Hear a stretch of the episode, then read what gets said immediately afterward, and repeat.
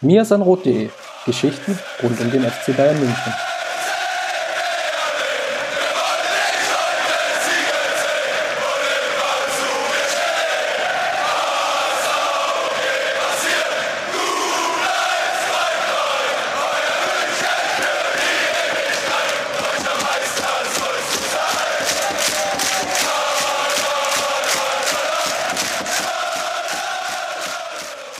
Servus, grüßt euch. Herzlich willkommen zum Mir sind Rot Podcast. Folge 170 steht ins Haus und wir haben natürlich wieder jede Menge zu besprechen in der wunderbaren Folge, die den heutigen Titel trägt Hoppala.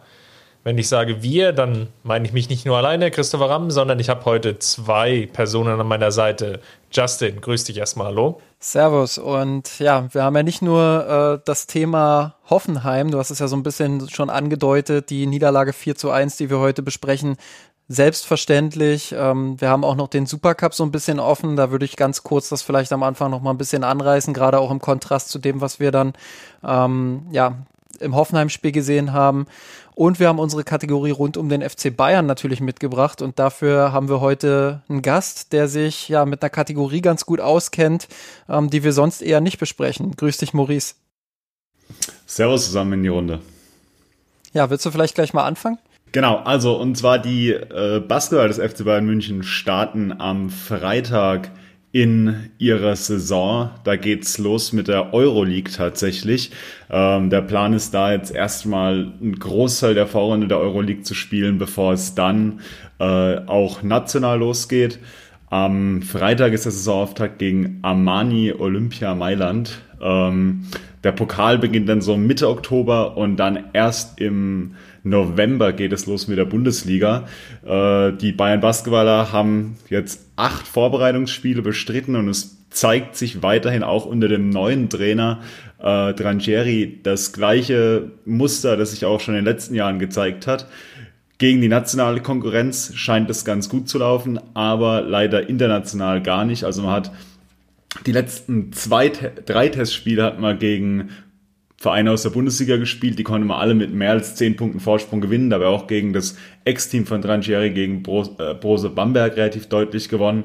Äh, allerdings gegen die fünf internationalen Gegner hat man tatsächlich nur ein Spiel gewinnen können und da teilweise auch relativ deutliche Niederlagen kassiert.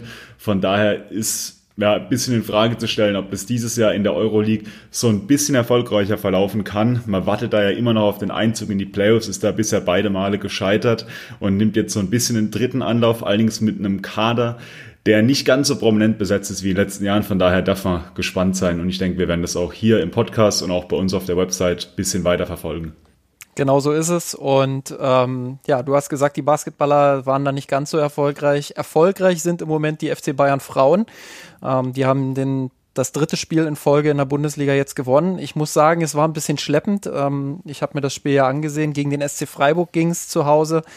Ähm, wir haben neulich auch über die Verletzung von Julia Gwynn gesprochen. Ich glaube, so ein Spielertypus hat den Bayern Frauen dort in diesem Spiel ein bisschen gefehlt. Eine, die mal für den, für den Überraschungsmoment sorgen kann vorne. Ähm, ja, sie haben es nicht geschafft, im letzten Drittel wirklich dann sich auch die Chancen zu erspielen. Ähm, relativ unkreativ gespielt. Am Anfang sah das noch richtig gut aus mit dem hohen Pressing auch. Sie haben auch wenig zugelassen, muss ich sagen. Also gerade defensiv wirklich sehr stabil gestanden. Aber es lief dann eben lange Zeit auf dieses 0 zu 0 hinaus ähm, bis dann endlich die Erlösung kam und ja, dass das 1 zu 0 dann in der zweiten Halbzeit fiel, das konnten sie dann auch über die 90 Minuten bringen. Ähm, ich glaube, wenn man Ambitionen auf den Titel stellen will, da muss man einerseits natürlich auch solche, man sagt ja immer so gern im Fußballjargon, solche dreckigen Spiele gewinnen. Ähm, und das haben die Bayern Frauen jetzt getan. Ich glaube, in der Vergangenheit hätten sie das ein oder andere Mal dann eher ja 0 zu 0 geholt statt diesen 1 zu 0 Sieg. Insofern kann man das auch als kleinen Fortschritt äh, betrachten, aber man muss eben auch ähm, ja durchaus analysieren, was da falsch lief in der Offensive, ähm, warum sie es nicht geschafft haben, sich mehr Chancen herauszuspielen. Ähm, wie gesagt, als, als Meisterschaftskandidat, ähm, ja, gerade gegen die starken Wolfsburgerinnen, ähm, muss man dann eben auch gegen, gegen solche Gegner, die tief und kompakt verteidigen, ähm, Lösungen finden. Und das sah in diesem Spiel weitestgehend sehr zäh aus. Da bin ich gespannt, wie sich das weiterentwickelt. Ich habe mir die Amateure angeschaut. Da hieß es ja nach dem ersten Spieltag und dem Unentschieden gegen Türkici verlieren verboten gegen den zweiten Aufsteiger. gegen Ferl. Ähm, das Ganze ging sich leider nicht aus. Man hat dann doch Ferl-Ohren. Man hat dann doch verloren. Ja. Verliebt, verloren, vergessen, verzeihen. Wird es wahrscheinlich dann wieder beim nächsten Spieltag heißen. Aber das Grundproblem war natürlich, dass, was wir auch schon im ersten Spiel gesehen haben, dass Holger Seitz beziehungsweise seine Mannschaft natürlich sehr darunter leidet, dass es einfach keine Vorbereitung gab. Das war wieder sehr auffällig. Gerade in der ersten Halbzeit fehlt es halt an vielen Automatismen, Feinabstimmung. Die elf Spieler, die dann auf dem Platz standen, wirkten zusammengewürfelt, haben in sich, glaube ich, keine wirkliche Einheit bilden können. Man wollte, glaube ich, prinzipiell schon versuchen, eher über das Spielerische natürlich zum Erfolg zu kommen. Also Hoffmann zum Beispiel im Tor hat sehr oft versucht, das mal kurz aufzubauen, aber Ferl hat dann mit einem relativ guten Pressing, also für die dritte Liga jetzt ähm, im Verhältnis gesprochen, sehr viel Druck generieren können. Die Bayern konnten sich da wenig befreien. Auch Stiller, der da vor der Abwehr gespielt hat, hatte da durchaus Probleme. Und natürlich waren auch die, die sehr jungen Innenverteidiger RMB und Lawrence dann, ich will nicht sagen überfordert, aber man, man merkte schon, dass es Doch, einfach schon. noch, ja, man merkt, es war einfach ein Schritt oder es fehlt halt noch etwas, um, um diese Klasse halt zu erreichen. Und was natürlich dann auch noch insgesamt fehlt, neben natürlich dieser gesamten Vorbereitung ist, da werden wir jetzt sicherlich dann auch noch mal darauf zu sprechen kommen, wenn wir über die Männermannschaft sprechen im, im Profibereich, dass Fein, Tillman, um mal vielleicht zwei Spieler zu nennen, ähm, einfach nicht, sowohl nicht in der, der, der Männermannschaft unterwegs waren, aber eben auch dann nicht bei den Amateuren starten konnten. Und das ist, glaube ich, so ein wilder Mix aktuell, der sicherlich auch noch Richards betrifft. Vielleicht noch Musiala zu, äh, Musiala zu nennen. Schwieriges Wort. Kurzum, es sind vier oder fünf Spieler gegenwärtig, die eher bei Flick unterwegs sind, die aber sicherlich den Amateuren helfen würde. Fein natürlich dann so die, die Luxusverstärkung, keine Frage. Aber summa summarum fehlt es halt einfach insgesamt an der Eingespieltheit. Und das war dann einfach auffällig gegen ein sehr aggressiv spielendes Ferl, die dann ja durch den, den ersten größeren individuellen Fehler, durch ein Pressing, dann in der ersten Halbzeit in Führung gegangen sind. Dann gab es noch einen, will ich sagen, unberechtigten Elfmeter, aber so einen Kann-Elfmeter, der dann zum, zum 2 zu 0 geführt hat. Und dann wurde es sehr schwer. Und in der zweiten Halbzeit war es dann, glaube ich, ein Fernschuss, der unglücklich irgendwie an die Latte ging. Nachschuss war dann drin. Also das war, kam dann auch noch Pech dazu. In der Summe natürlich hat es, glaube ich, aber aufgezeigt, gegen die zwei Aufsteiger, Ferl und Türkücü, dass der FC Bayern in der jetzigen Verfassung, in der jetzigen Konstitution, wie sie sich jetzt aufgestellt haben und mit dem Spielermaterial, was jetzt zur Verfügung steht, natürlich noch einen sehr, sehr weiten Weg haben, um das Ziel Klassenerhalt dritte Liga festzumachen. Ja, es ist auch ein klarer Unterschied zur vergangenen Saison, muss ich sagen. Also viele haben ja auch gesagt, na ja, da lief es auch am Anfang relativ holprig.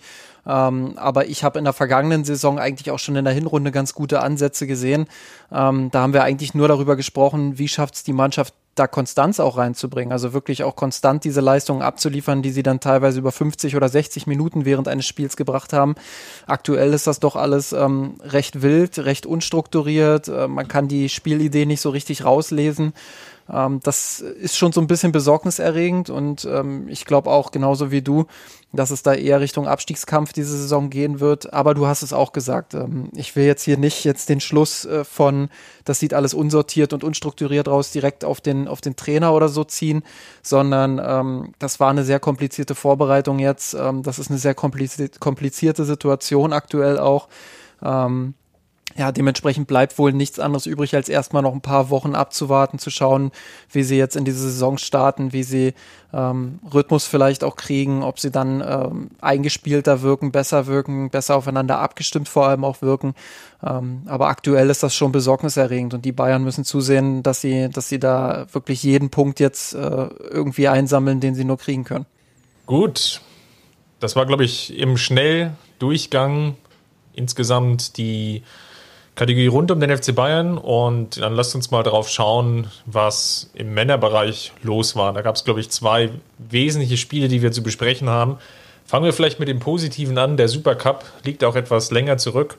Das war das erste Mal jetzt seit acht Jahren, sieben Jahren, dass der FC Bayern wieder im europäischen Supercup unterwegs war. Natürlich, glaube ich, besonderes Spiel. Man hat die Motivation gemerkt Auf der anderen Seite war es auch, lasst uns vielleicht damit einfach zusammenfassend einsteigen, sicherlich auch, glaube ich, gut zu sehen, dass Sevilla definitiv eine Mannschaft war, die von ihren Stärken und von den Anlagen her den FC Bayern vielleicht sogar nach Paris jetzt am stärksten Parole bieten konnte im vielleicht sogar gesamten Kalenderjahr 2020. Ja, also grundsätzlich Sevilla natürlich eine Mannschaft, die, die hervorragend defensiv organisiert ist, die, die wirklich ähm, auch durchschlagskräftige Mannschaften wie den FC Bayern richtig gut verteidigen kann. Das hat man auch gesehen. Die sind ähm, giftig, gallig, äh, sofort in den Zweikämpfen drin, um mal gleich alle, alle ja, Klischeewörter so zu bedienen.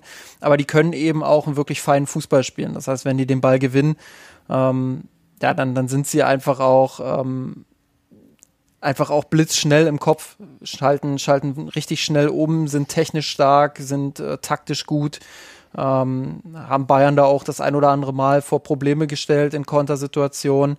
Ja, aber, aber auch die Bayern eigentlich ähm, ziemlich gut im Spiel gewesen von Anfang an, haben viel auch wegverteidigen können. Ähm, ja, und dementsprechend ein Spiel auf sehr, sehr hohem Niveau, ein Europa League-Sieger, ähm, gegen den Champions League-Sieger absolut würdiges Supercup-Finale, wie ich finde. Und ähm, ja, war auch richtig schön anzusehen. Maurice, wie sehr bist du in der Chancenverwertung in der zweiten Halbzeit ja, verzweifelt, würde ich es fast nennen?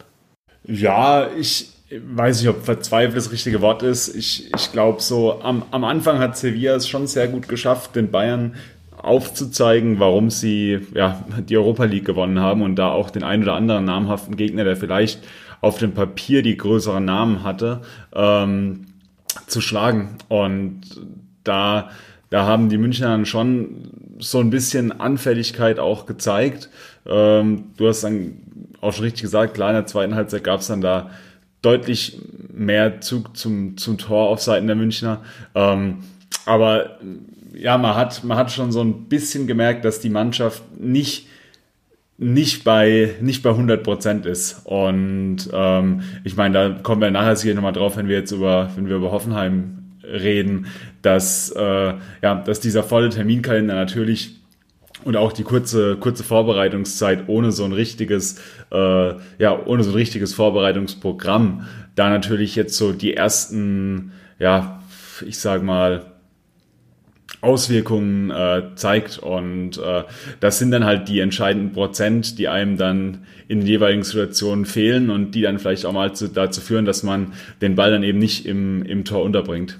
Ja, absolut. Also das, das sind dann die Punkte, ähm, du hast es gesagt, mit der, mit der Vorbereitung. Einerseits fehlt dir natürlich äh, so ein bisschen auch die, die Kondition, weil du einfach ähm, an den Grundlagen innerhalb einer Vorbereitung nicht arbeiten kannst, weil du keine Vorbereitung hast. Und andererseits ist es natürlich auch schwierig, in, in so einer Phase dann zu trainieren. Also Flick hat es ja zwischen den Zeilen auch so ein bisschen angedeutet. Ähm, so ein richtiges Training gibt es im Moment eigentlich nicht. Es geht immer nur um Regeneration ähm, nach den Spielen direkt, ähm, direkt mit einer englischen Woche auch reingestartet in, in die Saison. Ähm, ja, dementsprechend ähm, ist es natürlich auch schwer, dann, dann wirklich auf dem Platz ähm, zu trainieren, konditionell zu trainieren, aber ähm, ja, eigentlich, eigentlich bleibt ihm da bloß noch die, die Videoanalyse und ähm, ja, das, das taktische Training. Aber das allein wird auf Dauer eben auch nicht ausreichen. Ähm, deshalb extrem schwerer Saisonstart dann auch, auch für die Bayern, denke ich. Das hat man gegen Sevilla schon gesehen. Ähm, die, die die Mannschaft einfach anders fordern konnten, als, als es Schalke in der Bundesliga zuvor konnte. Ähm, dennoch finde ich, dass die Bayern da einen großen Kampf abgeliefert haben, wirklich ähm, selbst in der Phase am Anfang, wo es nicht ganz so lief, wo dann das 1 zu 0 auch direkt für Sevilla fiel, ähm, wo sie schnell die Kontrolle dann auch über das Spiel bekommen haben, insbesondere über die Person von Joshua Kimmich, der ein tolles Spiel gemacht hat, wie ich finde, aber auch Thomas Müller und Goretzka, die ähm, wirklich gut funktioniert haben dort im Mittelfeld. Ähm, ja, das, das war natürlich äh, klasse. Das war auch mitentscheidend dafür, dass die Bayern nach dem 1-0 eben nicht auseinandergefallen sind, sondern dass sie sukzessive die Kontrolle über das Spiel bekommen haben und in der zweiten Halbzeit war es eigentlich ein Spiel auf ein Tor dann. Also klar, jetzt nicht irgendwie im Minutentakt die Chancen für den FC Bayern, aber Sevilla schon tief reingedrückt, viel Kontrolle für die Bayern, ähm, immer wieder auch gute Chancen gehabt. Ähm, ja, und, und dementsprechend ähm, eigentlich dann später auch dem 2 zu 1 näher gewesen als Sevilla. Gegen Ende gab es dann nochmal eine Szene für, für die Spanier, ähm, wo es durchaus dann auch nochmal anders ausgehen kann, als die Bayern dann langsam die Konzentration verloren. Ich glaube, das war dann so die Phase, wo man gemerkt hat, oh, okay, konditionell ähm, und auch im Kopf von der Fitness her ist das nicht das, was wir, was wir gerade in der Champions League auch gesehen haben zum Teil. Wobei das natürlich ja, auch auf, auf beiden Seiten gleichermaßen verteilt war. Also natürlich auch bei Sevilla zu sehen, dass die, dieses Spiel natürlich zu einer Phase innerhalb der Saison stattfindet, wo, glaube ich, beide Vereine nicht auf der Höhe sind. Und ich, was Flick natürlich jetzt versucht hatte, war, glaube ich, sehr, sehr lange an der Startelf auch festzuhalten. Es gab ja auch in der regulären Spielzeit nur einen Wechsel, während auf Seiten von Sevilla dann schon zwei, drei Wechsel durchgeführt wurden. Natürlich dann auch das sehr laufintensive Spiel, das permanente Verschieben. Der FC Bayern hatte ja dann ab der 60. Minute konstant längere Ballbesitzphasen. Dann haben sie es auch, glaube ich, besser verstanden und besser geschafft, dann auch die beiden Innenverteidiger mit als Aufbauspieler mit einzubeziehen. Ich erinnere mich ja an teilweise Szenen, da stand ja Alaba fast auf dem Zehnerraum oder im Zehnerraum in der Zone 14 und hat da versucht, dann auch die Bälle zu verteilen. Das kostet natürlich dann auf Seiten der Defensivmannschaft unglaublich viel Kraft, aber er eröffnete eben dann auch diese Konterchancen, die wir dann gesehen haben. Ich glaube, was wichtig oder wichtig gewesen wäre, sagen wir es mal so, aus Münchner Sicht. Natürlich die Chanceverwertung, du hast es angesprochen. Auf der anderen Seite fehlte mir dann aber auch, glaube ich, so in den letzten 10, 15 Minuten so die allerletzte Idee, wie man das Bollwerk dann bezwingen will. Also da gab es dann irgendwie Flankenversuche, teilweise natürlich auch immer wieder Kombinationen, die dann aber meistens dann am Strafraumrand dann irgendwie abgeblockt oder vereitelt wurden. Und da fehlte dann so der Plan B, Flick hat das Ganze ja dann korrigiert, hat dann Martinez gebracht, dadurch auch mehr Kopfballstärke. Es gab auch relativ viele Standardsituationen, die vorher allesamt nicht, äh, nicht ein, nichts eingebracht haben. Mit Martinez dann ja auch sofort der Treffer dann mit ja, nahezu dem ersten, der ersten oder zweiten Standardsituation nach seiner Einwechslung. Also von daher richtig reagiert. Auf der anderen Seite natürlich dann auch so ein absoluter Plan B, jetzt das Bollwerk dann zu bespielen und dann zu knacken, hat mir zumindest in der zweiten Hälfte sagen wir mal, in den letzten 10, 15 Minuten dann definitiv aber gefehlt. Ja, auf jeden Fall. Ähm, die, äh, die auch das wieder ein Muster, das wir, das wir dann sicherlich in einem, in einem Hoffenheim-Spiel nachher auch nochmal sehen. Äh, auf was ich nochmal eingehen wollte, war, war die, ja, diese, diese Situation, die Justin schon angesprochen hat, kurz vorm Abpfiff, so, ich glaube, drei Minuten vorm Ende und dann direkt mit Anpfiff der, der Verlängerung, äh, wo Sevilla eigentlich zweimal mit ja, einer relativ einfachen Kombination sich da komplett frei vor Manuel Neuer stellt und Neuer bei der ersten Situation äh, ja so ein bisschen, glaube ich, die Ecke anbietet, dann relativ schnell unten ist und den, äh, den den mit der, mit der Pranke hält. Und dann in der zweiten Szene, wo er auch, ja, ich glaube, da hat er wirklich dann tatsächlich ein bisschen Glück, wird am, wird am Bein angeschossen, von dort prallt der Ball dann ans Gebälk und springt raus. Äh, das waren auf jeden Fall zwei Momente, da, da hat man schon sehr gezittert. Und das hat auch genau, äh, ja, schon gut die Probleme gezeigt, die wir auch schon während dem Champions League Turnier gesehen haben, dass die München einfach doch sehr, sehr anfällig sind. Äh, und ja, wenn, wenn man diesen Pass hinter die, hinter die Viererkette spielt und da mit Tempo diesen Raum versucht auszunutzen, dann haben die Münchner da einfach eine extreme Schwachstelle. Auch das haben wir in Hoffenheim nicht nur zweimal gesehen, sondern ich glaube dann insgesamt wahrscheinlich zehnmal. Ähm, aber das hat man da auf jeden Fall auch schon, schon gegen Sevilla gesehen, dass, dass die Münchner da einfach defensiv in diesen Umschaltmomenten ähm, ja, überhaupt nicht in die Zweikämpfe kommen. Und genau, eine, eine andere Sache, die man vielleicht noch kurz ansprechen sollte, ähm, zweite Hälfte schießt Bayern ja dann sogar zweimal noch das 2-1, das erste Mal wegen Abseits vollkommen zurecht zurückgepfiffen. Das zweite Mal ähm, trifft Sané, glaube ich, zum 2 1. Vorher sieht der Schiedsrichter dann Foul von Lewandowski. Sehe ich auch bei mehrmaligem Hinschauen nicht. Äh, Vielleicht ist es aber auch die, vielleicht ist es auch die Fanbrille, ich weiß nicht, aber ähm, das kann man natürlich auch sagen, dass das, das geht dann vielleicht als, als Spielglück irgendwo dann ein, dass das, äh, wenn, wenn man das machen würde, dann macht, dann tut man sich natürlich deutlich einfacher. Ähm, so ist es dann natürlich am Ende eine, eine großartige Geschichte mit Javi Martinez, der schon von allen Medien abgeschrieben wurde, wo es ein bisschen überraschend war, dass er sich überhaupt mit den Flieger nach Budapest gesetzt hat. Äh, ganz sicherlich genauso für ihn überraschend, dass er dann nochmal eingewechselt wird äh, und dann ja einfach sein seinem Ruf als Mr. Supercup gerecht wird und auch mit einem wirklich herausragenden Kopf, weil man ja macht, den muss man da auch erstmal so äh, in Richtung Tor buxiert bekommen. Ähm, ja, dass das Spiel entscheidet und da zum, zum großen Helden an dem Abend wird. Ja, so viel Fahrt war dann wirklich nicht mehr auf den Ball drauf. Also Bono hat ihn ja gehalten. Und ja, dann Martinez legt ihn in die Edge, um es mal so zu formulieren. Dann direkt in, in die obere linke Ecke da war auch schon viel Können dabei, keine Frage. Also es war jetzt ja, nicht, dass es absolut, jetzt. Absolut, absolut. Bei, bei, bei Martinez doch immer. Also das ist, äh, nein, nein, also ganz ohne Mist, das hat mich natürlich auch extrem gefreut. Ich habe eigentlich jeden Augenblick dann nur darauf gewartet, dass der Schiedsrichter das wieder abpfeift. Also ich, ich rede wirklich und wer jetzt die, die 170. Podcast-Folge hier gerade hört, ähm, und ich war ja auch schon einige dabei, der weiß, dass ich eher selten über den Schiedsrichter rede und gerne auch ähm, dann die Gründe eher beim eigenen Team suche und nicht, und nicht ähm, beim Schiedsrichter. Aber das war schon sehr äh, hart an der Grenze, was, was er da teilweise ähm, gepfiffen hat, wo ich sage, das war einfach ein extrem unglücklicher Tag vom Schiedsrichter auch, der da kein gutes Händchen hatte, der wirklich ähm, ja ziemlich äh, merkwürdige Entscheidungen gegen den FC Bayern getroffen hat. Das war ja nicht nur beim Tor so, das war auch bei vielen anderen Szenen so. Ähm, sei es drum, die Bayern haben es dann am Ende ja doch noch gewonnen, aber man hätte sich vielleicht die 30 Minuten ähm, da ersparen können, wo man wirklich nochmal auf dem Zahnfleisch gehen musste und ähm, wo wir jetzt dann gleich, wenn wir über Hoffenheim reden, auch nochmal ähm, drüber sprechen, dass diese 30 Minuten wahrscheinlich ähm, extrem viel gekostet haben und dass sie auch extrem wehgetan haben.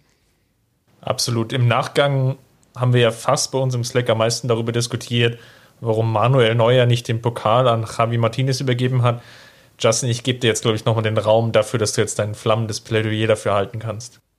Ach naja, also es sind ja alle Positionen dann, dann auch abgedeckt worden. Das war ja nicht nur, ähm, das war ja nicht nur bei uns im Slack so, sondern auch auf Twitter, da gab es ja auch verschiedene Meinungen und das ist ja auch berechtigt so.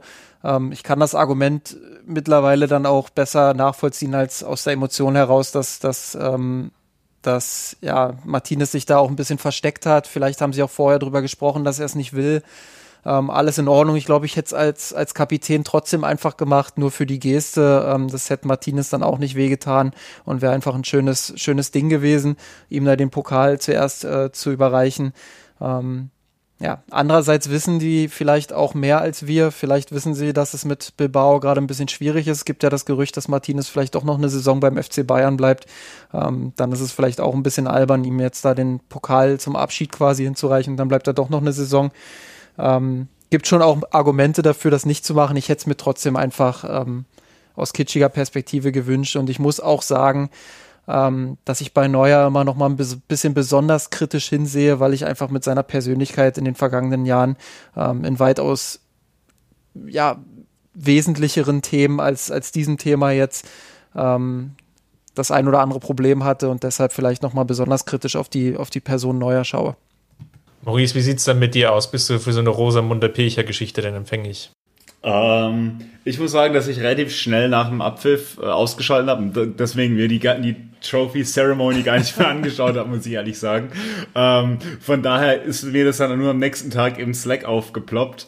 Ähm, fällt für mich tatsächlich eher in die Kategorie, kann man handhaben, wie man will. Da, da ich, ich kann mich dafür keine Seite großartig begeistern. Ich, klar, ist natürlich eine schöne Szene, kann man machen. Das jetzt da Manuel Neuer anzugreifen, ich glaube, da gibt's wichtige Dinge, die man bei ihm kritisch sehen kann. Ähm, von daher für mich Kapitel geschlossen an der Stelle. Äh, ja. Jetzt habt ihr es also gehört, mit Maurice wird's schwierig, mit Rosemunde Pilcher. Ja, aber, aber dass er, dass er, dass er dann gleich schlafen gegangen ist, kann ich auch verstehen. Ich muss sagen, die Zeiten, die, die sind auch unmenschlich. Also 21 Uhr Anstoß, dann auch noch Verlängerung, das war ja eine Strafe für jeden Zuschauer oder jede Zuschauerin. Also ähm, ich meine, ich bin ja mittlerweile auch schon 27, werde nächstes Jahr 28. Mein Gott, ey, das, das, das zieht sich aber auch immer mit den Fußballspielen, da, da muss ich sagen. Ähm, dann doch lieber wieder die die gute alte Anstoßzeit 20 Uhr oder 20 Uhr 45 ist auch noch gerade so in Ordnung, dann, dann erspart man sich wenigstens eine Viertelstunde. Also ja, ähm, ist das ist schon echt spät. Ist ja schön, dass er auch an die, diejenigen denkt, die, die mir den Spielbericht geschrieben haben. Aber gut. ähm, lasst uns einen Haken machen dran an das Spiel. Ich glaube, so, also Endfazit kann eigentlich nur sein, ähm, schön, dass man das Ding gewonnen hat. Ich glaube, man hat gesehen, dass es irgendwie wichtig war. Ich glaube, die, die meisten Spieler konnten auch wirklich die Emotionen vermitteln, dass sie das Spiel auch wirklich gewinnen wollten. Dass es jetzt kein ja, Audi Cup war, etc. pp., der, der irgendwie in der Saison 25 Mal ausgespielt wird und, und wo man sich nicht wirklich was kaufen kann, sondern schon, dass dahinter auch ein gewisser Stellenwert stand. Und das war, glaube ich, sowohl bei den Jubelszenen danach auch zu sehen und insgesamt natürlich auch über den gesamten Spielverlauf. Die Folge dessen war aber, und das ist, glaube ich, jetzt unser Thema der Woche, natürlich dann die Niederlage in Hoffenheim. Lasst uns mal analysieren, wie es dazu gekommen ist. Vielleicht Schritt 1. Flick hat relativ stark rotiert.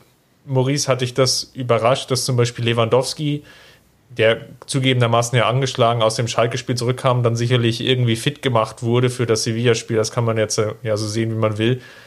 Aber als, als einer der zentralen Spieler natürlich dann draußen saß. Darüber hinaus gab es ja noch weitere Wechsel. Inwiefern hatte ich das überrascht, dass Flick jetzt schon wirklich am zweiten Spieltag die, die Rotationsmaschine anschmeißt? Ja, also überrascht hat es mich gewissermaßen schon, einfach weil wir das von Flick bisher noch nicht so häufig gesehen haben, dass er die Mannschaft auf gleich mehreren Positionen anpasst. Andererseits, äh, und das haben wir natürlich auch schon gesagt, die extra 30 Minuten, die wird natürlich jeder Spieler in den Beinen merken, wenn er jetzt nicht gerade Joshua Kimmich heißt. Und von daher, von daher kann ich ihn da schon von ganz verstehen. Sicherlich, dass Lewandowski nicht gespielt hat, sicherlich eine große Überraschung. Ähm, da hat aber die von dir erwähnte ja, Verletzung äh, sicherlich eine große Rolle gespielt, wie Flick auch im Interview vorm Spiel dann gesagt hat.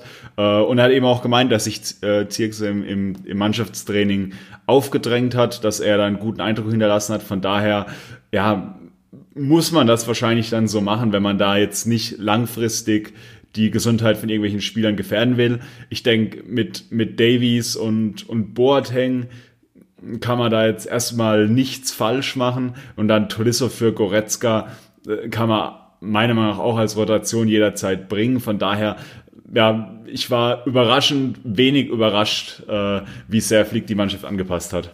Ja, geht mir auch so. Also ähm, grundsätzlich alles nachvollziehbare Entscheidungen. Und Lewandowski, wenn ich es jetzt nicht komplett falsch in Erinnerung habe, hat auch äh, irgendwann nach dem Sevilla-Spiel gesagt, ähm, dass das schon spürbar ist, wenn man, wenn man da jetzt ähm, direkt so in die Saison starten muss. Und dementsprechend war es vielleicht auch einfach die logische Konsequenz dann äh, Zirkzee zu bringen. Und ich muss, ich muss auch ehrlich sagen, ich finde es gut, ähm, dass äh, Zirkzee dann direkt belohnt wird, wenn er sich in der Trainingswoche so anbietet.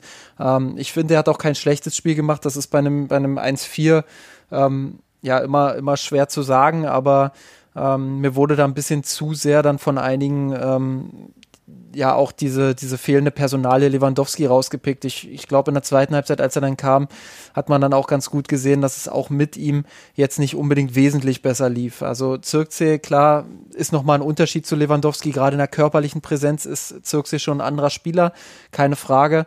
Ähm, da muss er noch viel an sich arbeiten. Aber solche Erfahrungswerte, solche Spiele sind dann einfach auch für seine Entwicklung extrem wichtig. Und ich finde, ähm, allein wie er teilnimmt am Spiel, wie er sich auch immer wieder fallen lässt, ähm, an Kombinationen teilnimmt, ähm, wie er vorne auch anspielbereit ist, ähm, das, das ist schon gut bei ihm. Ähm, wie gesagt, äh, alles andere sollte er als, als ja, Learning quasi mitnehmen für die Zukunft. Ähm, grundsätzlich ist es gut, dass, dass Flick ihm da vertraut und dass er, dass er diese Entscheidung dann einfach auch getroffen hat. Lass uns mal vielleicht über die erste Halbzeit sprechen.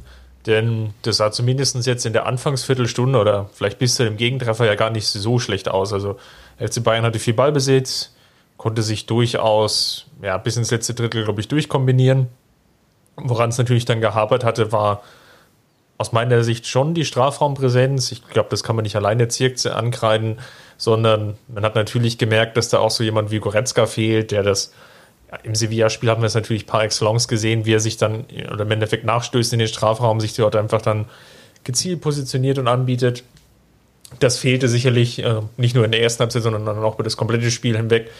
Da ist Tolisso stand jetzt einfach mindestens eine Klasse schlechter und das ist dann an der Stelle einfach auch aufgefallen. Darüber hinaus und ich glaube, da sind wir uns alle drei dann auch einig, sowohl Sané als auch Gnabry hatte man angemerkt, dass sie das Sevilla-Spiel in den Beinen haben, gerade bei Sané natürlich jetzt nach dem Kreuzbandriss jetzt doch einige Spiele hintereinander gemacht. Wir dürfen ja nicht vergessen, da war auch Nationalmannschaft noch zwischendrin. Also er startet da durchaus ja mit einer Hypothek von relativ vielen Spielen auf der gleichen Seite. Oder ist es natürlich so, dass Coman jetzt nach seiner zweiwöchigen Isolation, glaube ich, erst am Tag zuvor in das Mannschaftstraining eingestiegen ist und dann merkte man natürlich auch, dass es da einen gewissen körperlichen Rückstand definitiv gab. Auf der anderen Seite Gnabry wirkte einfach, glaube ich, nach 50, 60 Minuten Platz. Und dann haben wir eben das Spiel gesehen, was wir gesehen haben, vor allem in der ersten Halbzeit.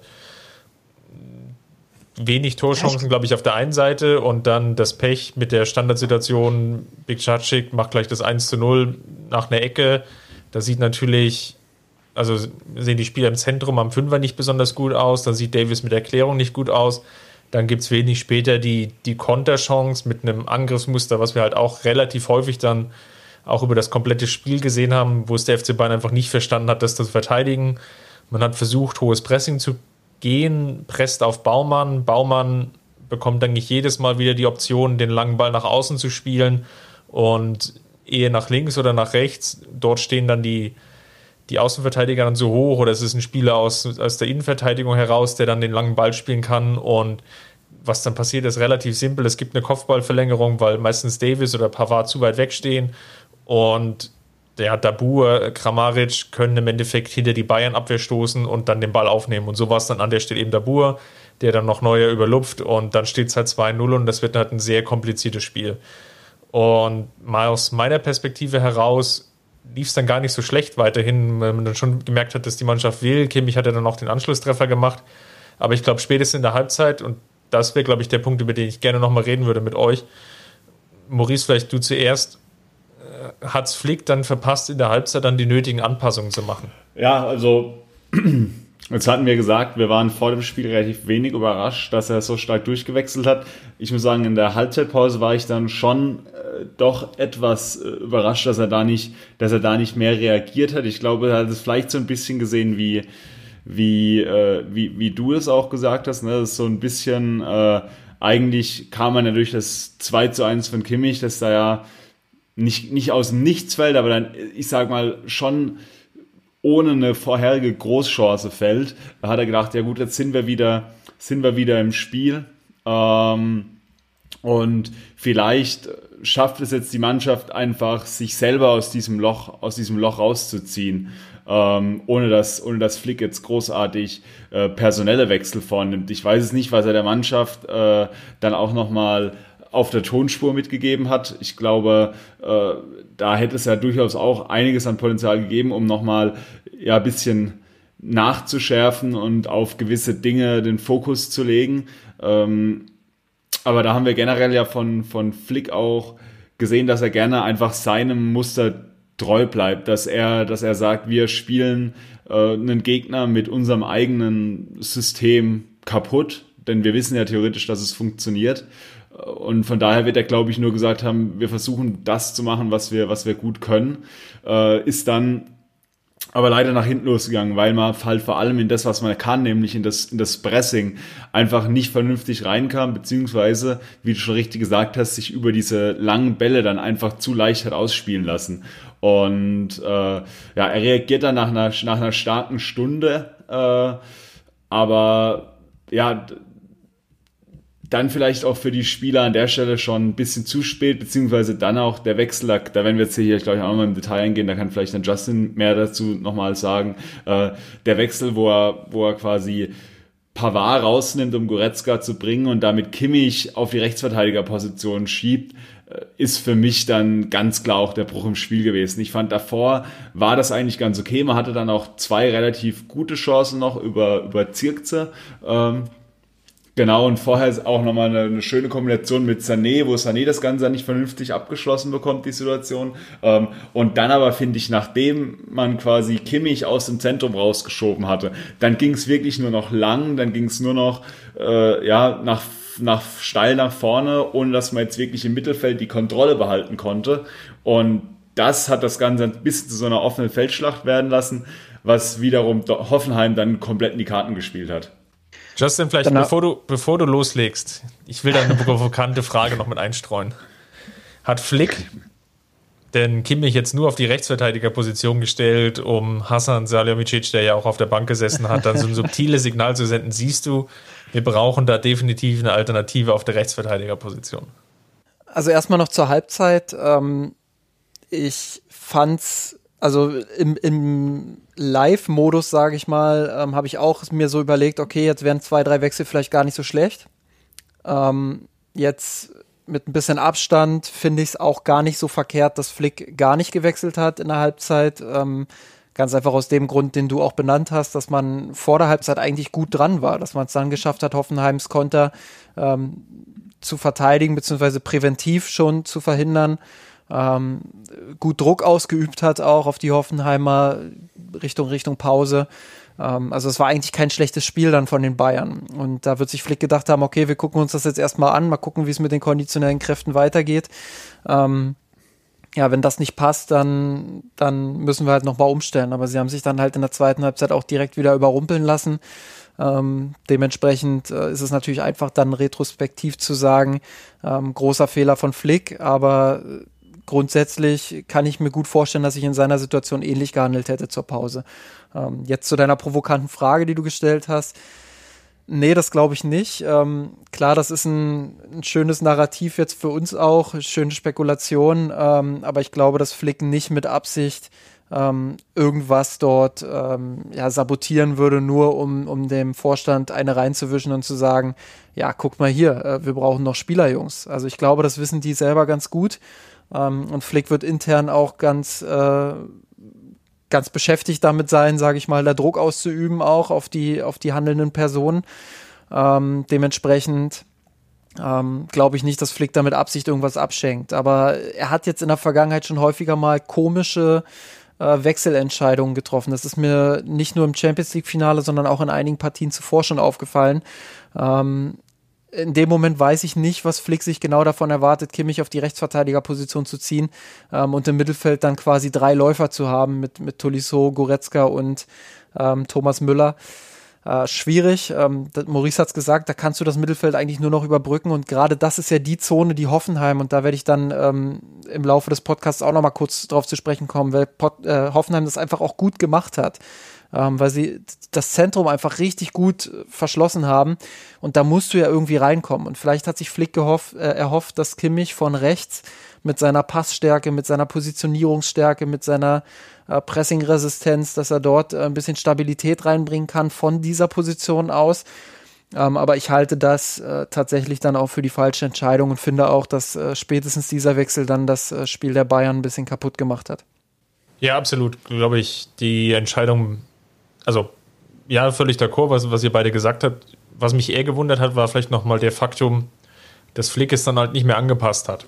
Also der Wechsel von Pavard, das war ja schon zur Stundenmarke, kam ja dann auch zusammen mit Lewandowski, der, wie ihr ja auch schon angesprochen habt, glaube ich, du Justin gesagt hat, der Wechsel ist ein bisschen verpufft, was sicherlich ja. auch daran lag, dass es halt eben dann gar keinen, keinen wirklichen Ball für Lewandowski gab, weil halt viel einfach nur als, als Halbfeldflanke irgendwie so reingechippt wurde da, da fehlte das dann an der, an der nötigen Kontrolle, die, voraus, äh, oder die vorher durchaus da war, als Kimmich noch im Zentrum war. Was vielleicht besser gepasst hätte, wäre natürlich dann irgendwie Hernandez zu bringen, vielleicht auch nochmal umzustellen auf eine Dreierkette oder so eine Art Dreierkette mit Hernandez, dann Alaba im Zentrum und dann Boateng als Rechtsverteidiger. Auf der anderen Seite haben wir ja gesehen über das gesamte Spiel, dass die beiden Innenverteidigungen oder eigentlich ja alle vier, die dort gespielt haben, so große Probleme gehabt haben mit den jeweiligen Gegenspielern, dass ich nicht unbedingt glaube, dass jetzt eine taktische Systemänderung hin zur Dreierkette oder vielleicht auch Fünferkette dann wirklich das Zielführende gewesen wäre, um dann nochmal in die Partie zurückzukommen. Ja, das Problem, das ganz große Problem, was die Bayern ja einfach auch dort hatten, ähm, war natürlich, dass einfach die Präzision in allen Aktionen einfach gefehlt hat. Ähm, dass gerade in der zweiten Halbzeit, je länger dann auch das Spiel dauerte, ähm, je mehr Gegentore und Konter man auch dann gefressen hat, je häufiger man auch hinterherrennen musste, ähm, umso mehr war die Kraft dann natürlich einfach auch weg. In den Beinen vielleicht gar nicht mal so extrem stark. Sicherlich hat man das auch gemerkt, dass man da immer einen kleinen Meter dann auch zu spät kam oder einen halben Meter. Ähm, aber, äh, aber grundsätzlich hat man einfach auch gemerkt, dass die Frische im Kopf nicht so richtig vorhanden war. Und wenn in einem, in einem System, wie es Flick spielen lässt, wenn da die Präzision nicht bei äh, mindestens 90, 95 Prozent ist, eher noch bei 100 Prozent, ähm, dann merkst du einfach auch, dass, dass das dann ganz schnell in eine, in eine ganz unangenehme Richtung kippen kann. Und ähm, das ist so eine Sache, da bin ich wirklich jetzt gespannt im Laufe der Saison auch, wie sich das entwickelt, ähm, was Flick dann auch macht, ob er anpasst ob er, ob er vielleicht ähm, Details in seinem Spiel verändert. Ich verlange überhaupt nicht, ähm, dass die Mannschaft plötzlich ähm, äh, ja, Fußball spielt, der ihr, der ihr einfach nicht liegt. Aber ähm, er muss schon sehen, dass er dann auch Details innerhalb des Spiels anpasst, dass er dann vielleicht schaut, ähm, ja, wie, wie vermeide ich das, dass, dass, ähm, dass wir ständig in diese Kontersituationen rennen. Und ähm, wenn ich nicht die Frische im Kopf und in den Beinen habe, das über ein hohes, sehr genaues, extrem präzises und unter Druck setzendes Pressing ähm, zu, zu erreichen, dann muss ich eben andere Wege finden. Und welche Wege das sind und ob er die findet, ähm, darauf bin ich einerseits gespannt und andererseits bin ich natürlich jetzt gespannt, ähm, was bis zum 5. Oktober noch passiert. Ähm, man hat fünf Wechsel, das ist eigentlich prädestiniert für einen Club wie den FC Bayern, um dann auch mal Kräfte zu schonen, ähm, ohne großen Niveauverlust. Aber man hat es jetzt gesehen. Ähm, klar, Zirkzee will ich da keinen großen Vorwurf machen, aber äh, Spielern wie Tolisso, den, den kann man schon einen kleinen Vorwurf machen, zu sagen, ähm, warum liefert der nicht sofort auf einem Niveau ab, was Goretzka beispielsweise liefern kann. Ähm, das, ist, das ist eine Frage, die man sich stellen muss. Ja, äh, Entschuldigung, dass ich jetzt schon reingrätsche, aber ich glaube, natürlich kann man jetzt einen Spieler, der nicht so eingespielt ist, jetzt wie Goretzka, dann eins zu eins adäquat ersetzen. Aber bei, bei Tolisso würde ich jetzt schon verlangen, dass es nicht zwei oder drei Stufen drunter ist, sondern vielleicht ein oder maximal anderthalb. Und das war eben nicht zu sehen an dem gestrigen, wir nehmen Montagabend auf, ähm, ja, Nachmittag. Genau so ist es. Und ähm, da muss man dann eben jeden einzelnen Spieler, der reinkam, äh, auch nochmal hinterfragen. Und ähm, da muss man auch einen jungen Alfonso Davies, der wirklich eine überragende Saison gespielt hat letztes Jahr, äh, beziehungsweise letzte Saison, muss man da auch mal ähm, in die Pflicht nehmen und sagen, ähm, das war gegen Hoffenheim jetzt auch nicht gerade seine beste Leistung. Auch ein Benjamin Pavard, ähm, sicherlich auch äh, gebeutelt durch die Minuten, die er, die er in Sevilla abgerissen hat. Äh, in Sevilla sage ich schon, in Budapest. Ähm, aber auch der weit davon entfernt, ähm, was er normalerweise kann. Und ähm, wir reden immer gern über die Viererkette hinten, ähm, die dann häufig hinterherrennen muss. Natürlich sind die gewissermaßen auch die ärmsten Säue, weil sie weil sie eben dann äh, in den Kontersituationen viel reparieren müssen. Aber das haben sie in der vergangenen Saison eben auf individuellem Niveau dann auch geschafft. Die Restverteidigung hat gestanden häufig. Also die haben es häufig dann geschafft, solche Situationen dann nochmal zu verhindern, nochmal auszubaden. Ähm, und da war die komplette Viererkette einfach nicht gut. Ähm, der beste Mann da hinten war noch Jerome Boateng. Ähm, der wirklich viele unangenehme Situationen hatte, in denen er hinterherrennen musste. Und wir wissen, dass er, dass er da auch nicht mehr der Schnellste ist, der das aber ähm, für diese Verhältnisse noch gut gelöst hat, viel noch reparieren konnte. Ähm, ein Alaba, der, der gerade in Vertragsverhandlungen steckt. Ich will jetzt gar nicht diesen plakativen Spruch bringen gegen ihn, aber äh, das war auch nicht wirklich gut von ihm und ähm, der hat auch keine gute Leistung gebracht. Und wenn du dann ganz viele individuelle Leistungen hast, die nicht annähernd an ihr Maximum kommen, dann sieht das in so einem System, was, was sehr darauf ausgerichtet ist, dass die Mannschaft ähm, zusammen einfach sehr kompakt und sehr hoch verteidigt und wirklich mit sehr vielen Sprints arbeitet. Wenn da die Präzision fehlt, ähm, dann hast du natürlich Probleme. Dann, dann sieht das so aus wie jetzt gegen Hoffenheim. Ähm, man muss vielleicht einerseits sagen, okay, das muss man jetzt akzeptieren, das, das ist eine Situation, ähm, mit der, mit der man nicht so richtig umgehen kann, wo man nicht wirklich alles verhindern kann.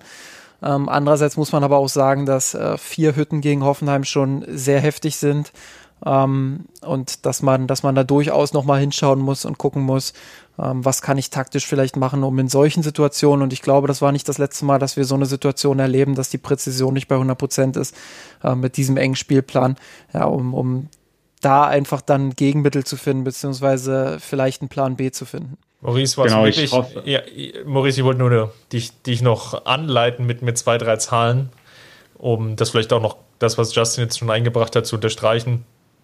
Davis hatte neun einfache Ballverluste, im Vergleich dazu nur ein gewonnenes Dribbling, was ihn da sonst eigentlich mehr ausgezeichnet hat, dass eben beide Werte so pari-pari sind. Also er hat also natürlich viel Verschnitt in Aktionen, aber natürlich schafft er es eben auch viel zu generieren und zu kreieren. Das war jetzt im Endeffekt nicht der Fall.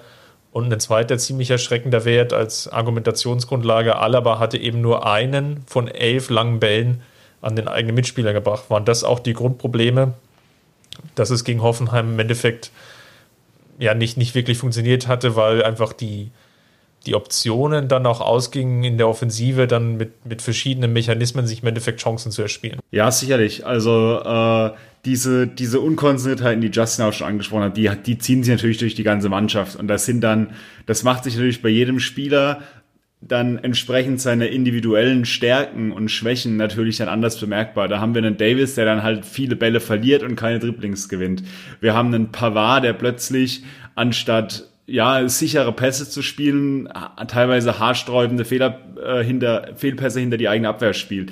Und wir haben es, wir sehen es halt bei einem bei einem David Alaba, der ja seine langen Bälle nicht anbekommt und der teilweise auch abenteuerliche Laufwege hinlegt. Ähm, also da fallen mir gleich mehrere Szenen ein, in denen er sich da einfach, ja, meiner Meinung nach komplett falsch bewegt und ja, den, anstatt den Raum weiterhin zu verteidigen, Richtung Ball läuft, ähm, obwohl der Stürmer eigentlich an der Stelle schon von, von Boateng gestellt wird, äh, läuft trotzdem Alaba nochmal hin, anstatt quasi den Raum zu verteidigen, in den der, in den der Pass dann von Grammaric in dem Fall, den ich jetzt konkret im Kopf habe, erfolgt. Äh, von daher, ja, Justin hat es auch schon richtig gesagt, sehe ich auch ein schwarzer Tag für David Alaba. Auch einfach, ja, er hat für sich, glaube ich, den Anspruch in dieser Mannschaft, ja, ein Leader zu sein und auch in der Abwehrkette der Boss zu sein.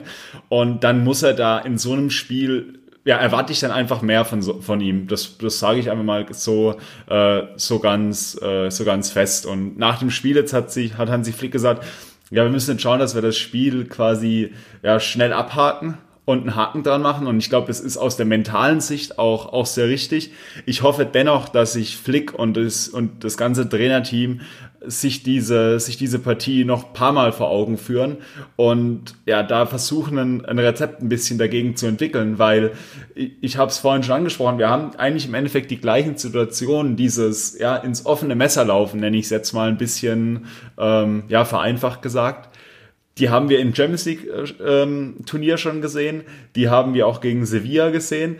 Die Bayern wissen, dass sie da anfällig sind und da ist es jetzt an ja die Aufgabe von Flick genau da gegen ein Rezept zu entwickeln und ich glaube auch wie Justin auch schon komplett richtig gesagt hat, das war jetzt nicht das letzte Mal, dass wir so ein, dass wir so ein Spiel gesehen haben. Ich meine, allein nächste Woche steht genau wieder die gleiche Situation an. Unter der Woche spielt es gegen, gegen Dortmund, äh, das eventuell auch wieder über 120 Minuten gehen könnte und dann steht am Wochenende das Spiel gegen Berlin an. Es gibt einfach jetzt mit diesem engen getakteten Corona bedingten Bundesliga-Spielplan gibt es nicht mehr diese Pausen und gibt vielleicht auch nicht mehr die Möglichkeiten, so viele taktische Muster zwingend einzustudieren. Ähm, und das ist natürlich eine besondere Situation, die du natürlich eigentlich dadurch kompensieren kannst, dass du, sage ich mal, einen breiteren Kader hast, wo natürlich dann die individuelle ja, Kondition nicht, nicht ganz so wichtig ist. Da hat jetzt Bayern bisher noch ein Problem. Da haben sie jetzt noch eine Woche Zeit, um das zu fixen. Da werden wir sehen, was, was sich da noch tut.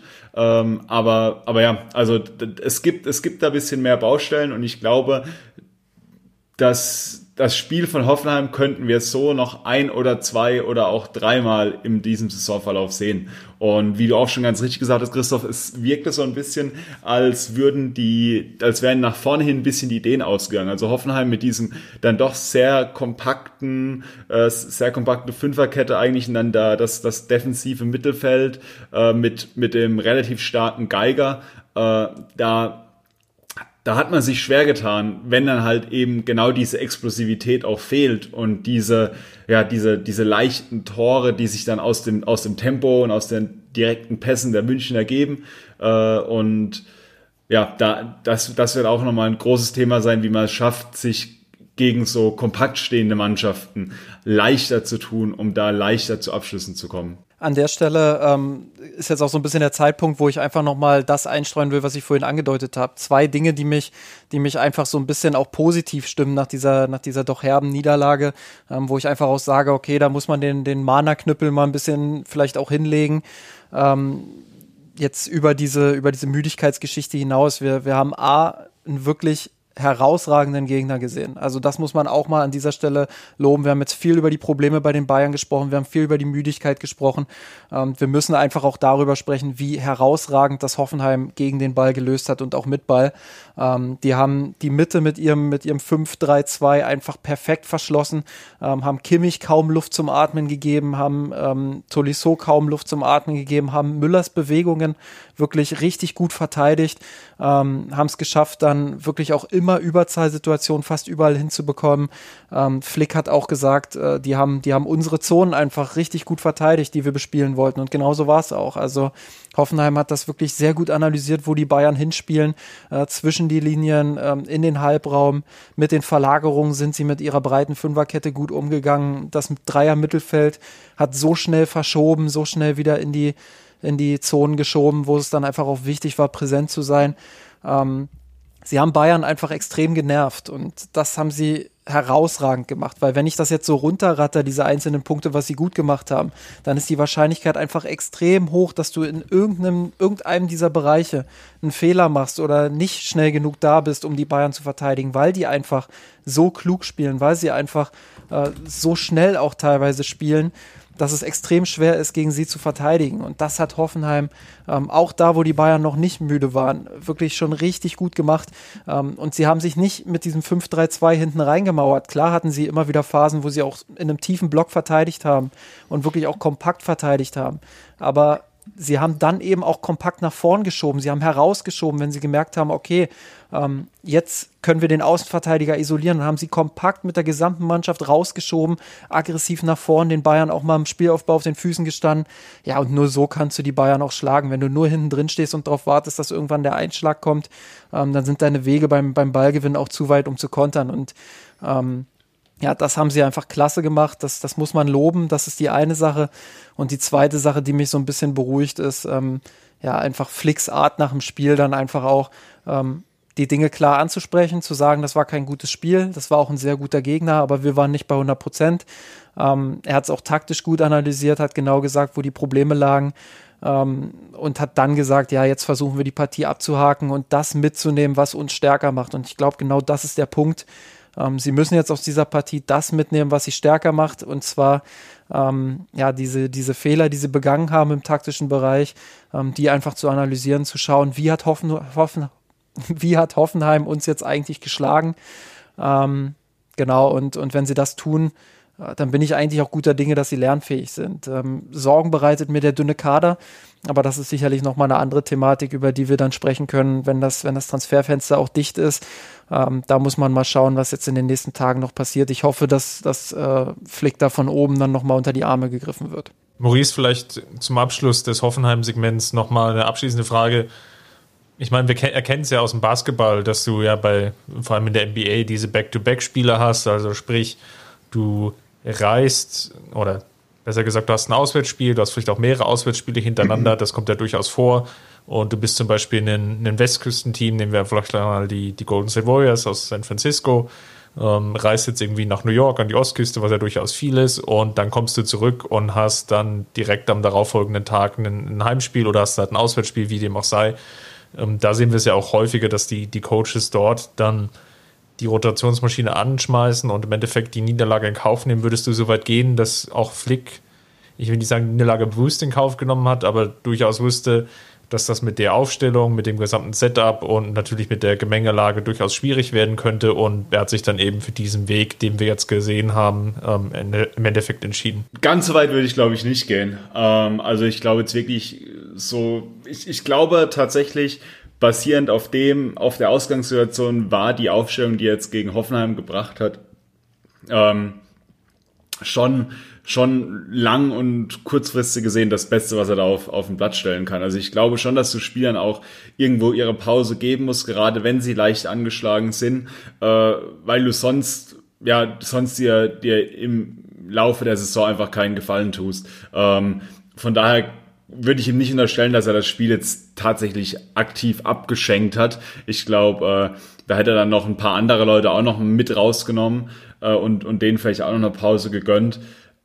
Ich, ich denke auch, dass die Bundesliga in diesem Jahr zumindest theoretisch zu, zu knapp werden könnte, als dass man, als dass man das wirklich, sage ich mal, übernehmen könnte aus dem US-Sport als, als Taktik, die man auch anwenden kann.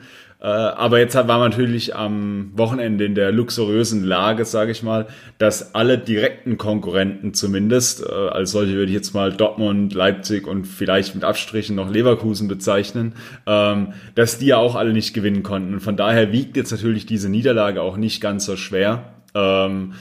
Wie sie das getan hätte, wenn jetzt Dortmund am Vortag gewonnen hat. Klar, man konnte jetzt nicht den Patzer von Dortmund ausnutzen, ähm, was natürlich eine Stärke ist, die Bayern in den letzten Jahren immer ausgezeichnet hat, dass man nämlich eben ja sich solche Schwächen nicht erlaubt. Aber ich glaube, dieses Jahr werden wir da ein bisschen, ja, werden wir uns auf was anderes einstellen müssen. Da wird es auch, also ich, ich weiß nicht, ob, ob es dieses Jahr nochmal so sein wird, dass Bayern wirklich äh, problemlos über die, sage ich mal, 80 Punkte jetzt drüber springt, ähm, sondern ich glaube, wir werden dieses Jahr schon auch mal immer wieder sehen, dass ja gerade so ein ja, leicht unangenehmes Auswärtsspiel dann auch nicht, nicht für die Beine entschieden wird. Vielleicht ergänzend dazu, am Donnerstag ist die Auslosung der Champions League. Wenn man sich jetzt die Köpfe anschaut, kann es natürlich diese berühmt-berüchtigte Mammutgruppe kann es natürlich dann geben. Worst-Case-Szenario sicherlich Manchester City in Los Top 2, Inter Mailand oder vielleicht Lazio in, in Top 3, Bergamo glaube ich auch noch in Top 3, dann Top 4 vielleicht Marseille oder Stagrin. Das sind dann natürlich alles namhafte Gegner schon in der Vorrunde, was das natürlich dann fürs Weiterkommen auch kompliziert macht. Also kurzum, wie eigentlich schon in den letzten Wochen analysiert, wir haben da ein relativ toughes Programm vor uns, nicht nur die Spieler, sondern wir auch im Block und deswegen würde ich jetzt mal zum Abschluss unseres Podcasts heute. Justin hat ja schon angesprochen, wir werden, glaube ich, über Transfers dann einfach nochmal nächste Woche reden, wenn es einfach ein bisschen klarer ist. Das macht ähm, jetzt wenig Sinn.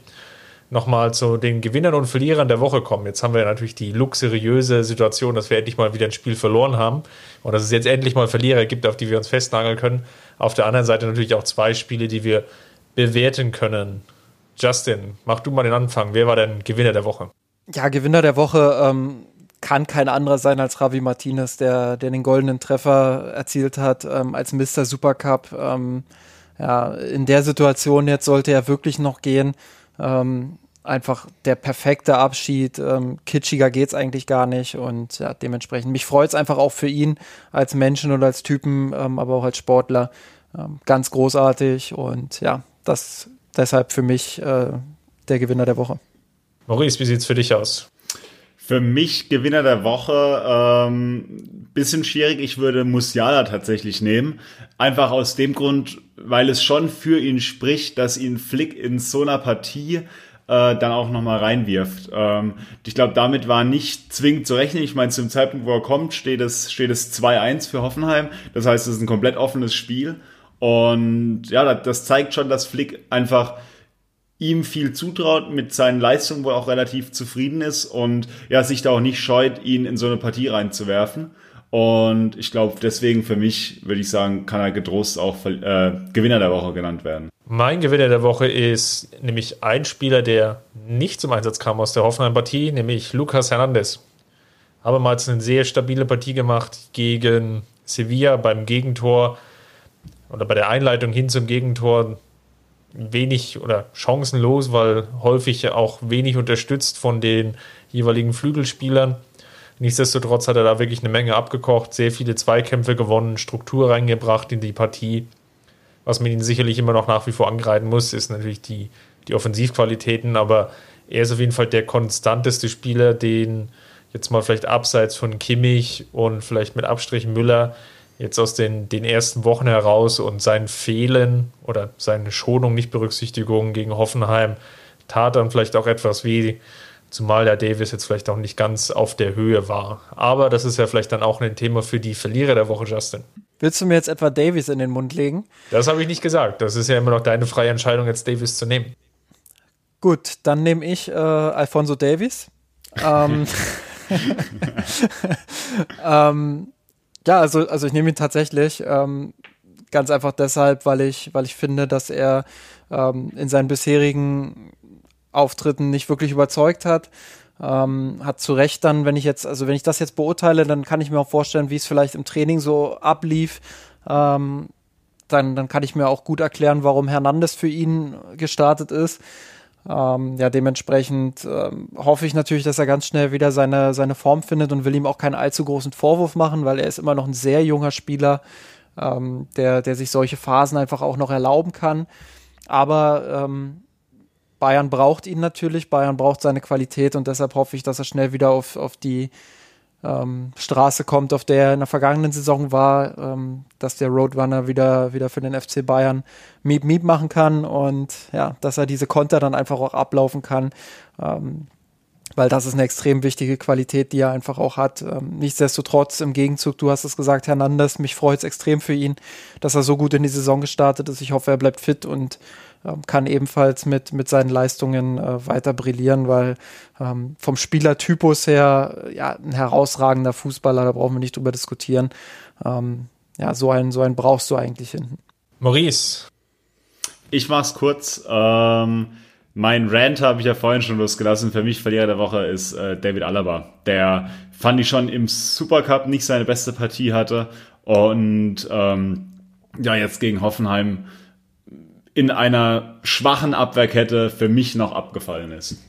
Jetzt tut ihr mir, glaube ich, keinen Gefallen, weil ich jetzt noch so drei, vier Spiele im Kopf habe, die ich hätte sicherlich auch nennen können. Ich, cool Songs. ich würde vielleicht mal anfangen mit Serge Gnabry, der mir in den beiden Partien nicht so gut gefallen hat, wo man gemerkt hat, dass bei ihm wirklich die Kraft vielleicht nur für 45, maximal 60 Minuten reicht. Bei Sané ist es, glaube ich, erklärbarer. Bei Gnabry fehlen mir jetzt da die Hintergründe. War natürlich jetzt auch häufiger mal immer wieder so phasenweise verletzt, gerade auch nach der Corona-Pause, nach der Pandemie. Kurzum, das reicht halt auf den Flügelpositionen aktuell nicht, um dann vielleicht auch so eine Partie wie im Endeffekt gegen Hoffenheim oder vielleicht auch Sevilla dann über die individuelle Klasse zu bestimmen. Das hatten Sané und Gnabry angedeutet gegen Schalke, aber jetzt gegen einen Gegner oder gegen Gegner aus einer höheren Kategorie war das im Endeffekt jetzt nicht zu sehen. Und da wird Flick sicherlich jetzt sich auch nochmal überlegen müssen, wie im Endeffekt das komplette Kadermanagement organisiert, so dass vielleicht auch die Spieler die nötige Pause bzw. Fitness bekommen, um dann eben dieses Mammutprogramm im Endeffekt bestreiten zu können. Musiala übrigens auch deshalb äh, ein Gewinner, weil er sich im Duell mit Cuisance quasi durchsetzen konnte ähm, Richtung Bankplatz. Ähm, ja, lässt auch tief blicken, gibt ja Gerüchte jetzt, dass Cuisance verkauft werden soll, aber wie gesagt, das diskutieren wir dann alles in, in der Folge nach dem 5. Oktober. Ähm, grundsätzlich einfach sportlich natürlich auch ein herber, herber Schlag ins Gesicht für Cuisance. Da muss im Training nicht viel von ihm gekommen sein, anders kann ich mir das nicht erklären. Und ähm, da finde ich es auch gut, dass Flick ein relativ konsequenter Typ ist, ein konsequenter Trainer, ähm, der dann auch vor solchen Entscheidungen nicht äh, zurückschreckt. Dann machen wir für heute erstmal den Deckel drauf. Vielen Dank, dass ihr zugehört habt. Hinterlasst uns gerne einen Kommentar. Bei uns im Blog mesanrot.de wurde jetzt unter den Spielberichten schon eifrig diskutiert. Da haben natürlich die Personalsituationen noch den Vorrang. Nichtsdestotrotz natürlich auch spielerische und taktische Entscheidungen wurden da berücksichtigt. Kommentiert dort gerne, falls ihr uns unterstützen wollt. Hinterlasst uns gerne ja, eine kleine Spende oder unterstützt uns dauerhaft bei Patreon, patreon.com slash mirsanrot. Das hilft uns im Endeffekt weiter, das zu betreiben, was ihr jetzt im Endeffekt konsumiert habt. Ansonsten noch vielen Dank, Justin, vielen Dank, Maurice. Immer wieder gern. Ich habe zu danken. Schöne Runde. Und schon mal von mir Servus in die Runde auch. Servus, macht's gut. Bis nächste Servus. Woche.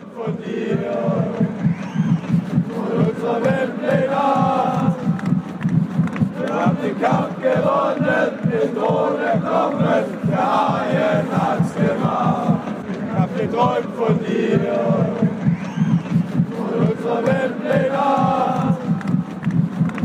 den Kampf gewonnen, mit ohne Knochen, der Haien hat's gemacht. Ich hab geträumt von dir, von unserer Welt Nacht. Wir haben den Kampf gewonnen, mit ohne Knochen, der Haien hat's gemacht.